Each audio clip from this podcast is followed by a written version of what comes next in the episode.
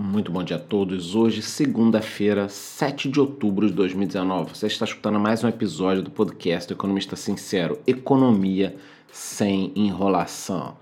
Bom, e por aqui a disputa pelas eleições presidenciais de 2022 já estão a todo vapor. É isso aí. Quem saiu na frente abertamente em campanha foi o apresentador Luciano Huck. Depois das declarações dadas por sua esposa, podemos considerar praticamente a campanha na rua. Abre aspas. Não posso dizer que acho muito legal o Luciano ser candidato. Não seria verdade. Mas tem uma hora que você não está mais no controle. É uma espécie de chamado, fecha aspas. Ou seja, já está aí na rua, já foi inclusive formado um grupo de políticos, economistas e movimentos sociais para a construção de uma proposta. Sendo assim, já temos alguns candidatos: Ciro Gomes, João Dória, Luciano Huck e o próprio Jair Bolsonaro. Por parte do PT ainda não se sabe quem poderá ser um nome viável ou se o partido irá insistir em Fernando Haddad. A única coisa que eu acho complicada é que acabamos tendo um contingente muito grande e forte de pessoas querendo sabotar o país, já que o Brasil está começando a crescer e caso esse crescimento melhore, essas pessoas não terão chance. E podemos pegar esse gancho aí e ir diretamente para os Estados Unidos, onde na última semana dados mostraram que a economia americana está no melhor momento em 50 anos. É isso mesmo, com Donald Trump, os Estados Unidos chegou no melhor patamar em 50 anos o presidente queria destruir o país em um mês, fez algo que nem os especialistas mais otimistas imaginariam. Em setembro foram criadas 136 mil vagas de trabalho, levando o desemprego para 3,5%, que já pode ser considerado praticamente pleno emprego, ou seja, só não está trabalhando quem não quer. É claro que uma hora a economia vai piorar, isso é normal, nós trabalhamos com ciclos econômicos, mas é impressionante como ele está conseguindo, mesmo com todo esse trabalho midiático, tanta gente contra, fazer um bom trabalho. Comenta-se, inclusive, que o Partido Democrata vem trabalhando com duas hipóteses: ou farão impeachment do presidente Donald Trump, ou irão aprovar medidas que prejudiquem o país, prejudiquem a economia, levem o país a uma recessão então somente assim Trump poderia perder as eleições. Ou seja, o Partido Democrata trabalha com a hipótese de impeachment ou de prejudicar o próprio país. Para que vocês tenham uma ideia da situação americana, o percentual de desemprego entre negros caiu para 5,9%, a menor taxa desde 1970. A situação de todos os americanos está melhorando. Não interessa se você é pobre, rico, homem, mulher, raça, credo. Está bom para todos os americanos. E vocês entendem o absurdo? Preferem um país e uma recessão que milhões de pessoas fiquem desempregadas e eu acho que o mesmo deve acontecer por aqui. Falando um pouco mais ainda sobre mundo, continuam os protestos em Hong Kong, onde manifestantes ignoram as leis contra o uso de máscaras. Neste final de semana foram incendiadas estações de trem e bancos durante protestos contra a censura do governo. Já na China, as reservas cambiais caíram mais do que o esperado. O mercado tinha uma previsão de 6 bilhões de dólares e houve uma queda de 14,8 bilhões de dólares, mas nada que preocupe, tá? O governo chinês tem reservas da ordem de 3 trilhões de dólares. É isso aí, é difícil até falar. 3 trilhões de dólares. Essa queda já era esperada com toda essa tensão em 2019 em relação à guerra comercial.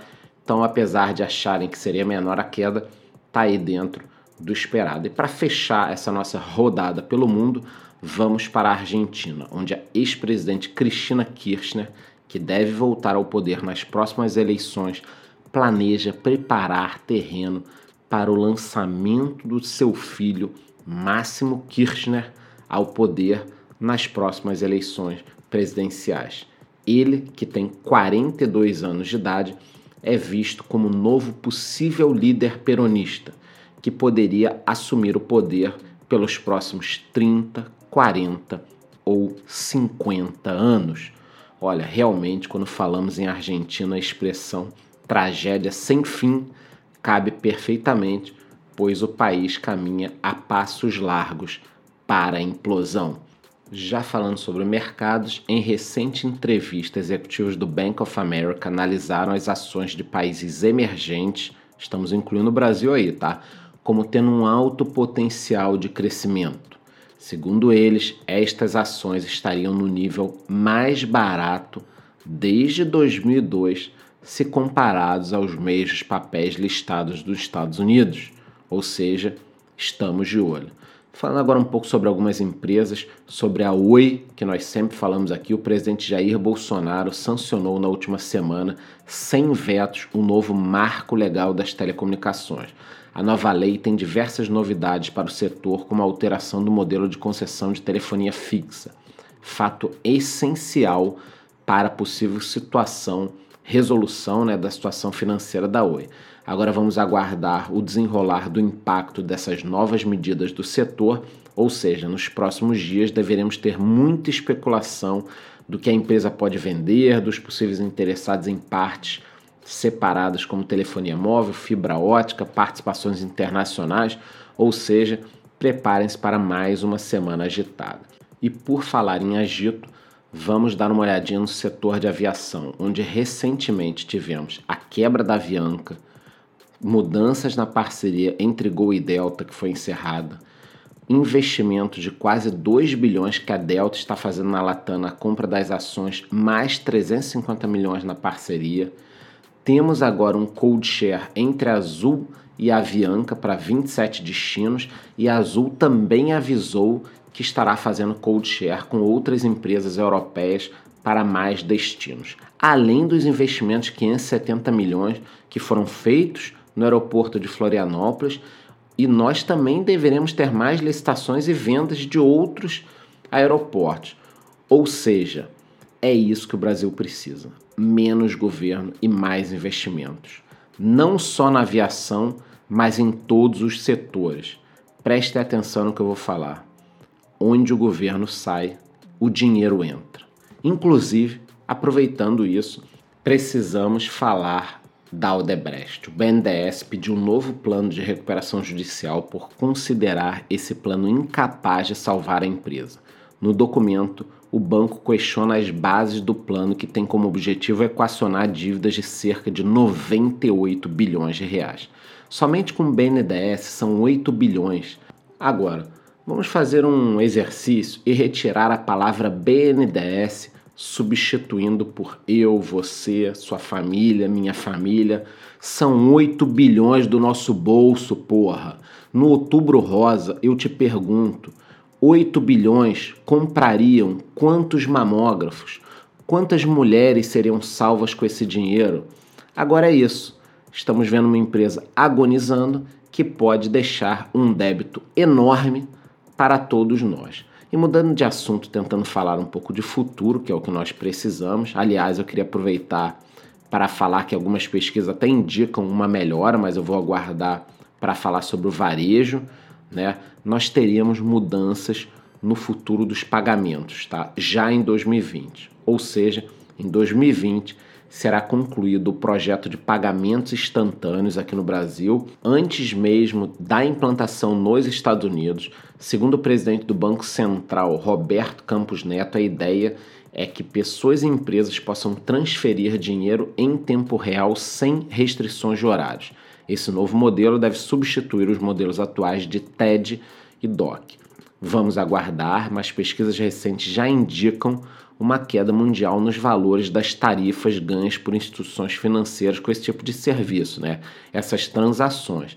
A tendência que deve se acentuar com essas mudanças é que caia mais ainda a receita dos bancos. Sendo assim, vamos ficar atentos aos balanços dos grandes bancos nos próximos trimestres. O HSBC, por exemplo, já iniciou sua campanha de corte de custos. 10 mil vagas podem ser fechadas, sendo 4.700 já dadas como certo, pois, segundo o banco, estariam vivendo um ambiente global cada vez mais complexo e desafiador. E para quem pensa que essa conta está chegando apenas para o caixa da agência, está muito enganado, tá? Em seus últimos cortes, o HSBC se concentrou em cargos bem remunerados. Então não é só o caixa da agência lá, o sujeito que está ali pegando dinheirinho, botando. Não. Quem está perdendo a vaga de trabalho também são pessoas bem remuneradas. O Deutsche Bank, em agosto, já avisou também que estaria eliminando 18 mil postos de trabalho como uma parte de uma revisão que pode ser ainda mais radical, ou seja, nós devemos ter essa mudança nos pagamentos aqui no Brasil, mas os bancos já estão se mexendo. E ainda sobre o mercado, estamos chegando ao final do prazo para a decisão de quem quer entrar no IPO da Vivara. Eu já gravei um vídeo, não escondo de ninguém que eu gosto do segmento de varejo. A empresa é líder e pretende continuar crescendo, quem sabe até adquirindo concorrentes menores ou concorrentes de peso como a Gasterne, por que não? Né? Serão captados 2 bilhões de reais, o que deixará a empresa com uma avaliação de mais de 5 bilhões, ou seja, 20 vezes o seu lucro anual. Atualmente a empresa possui 185 lojas e 47 quiosques e conseguiu crescer mesmo durante a crise.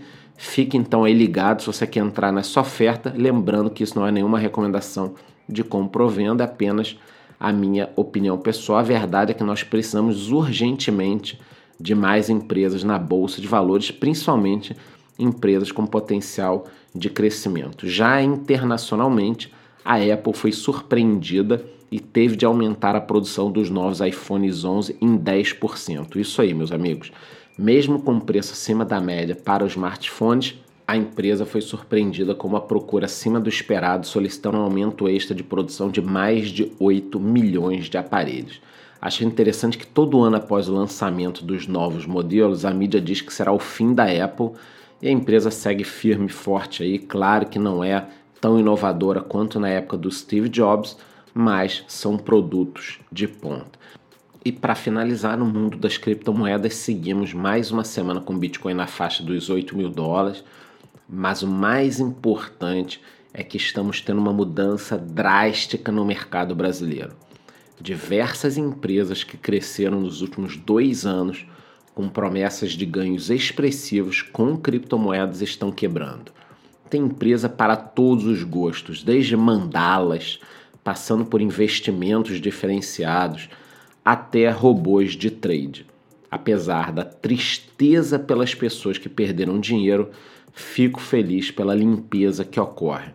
Agora vamos aguardar a punição de alguns no âmbito policial, mas é o que eu sempre falo parem de acreditar em promessas fáceis. Eu vou encerrando por aqui, nos vemos na próxima segunda-feira. Me acompanhe em outras redes sociais como Telegram, Instagram, se você quiser ter notícias em tempo real. Eu desejo a todos uma excelente semana cheia de saúde e lucros. Muito bom dia.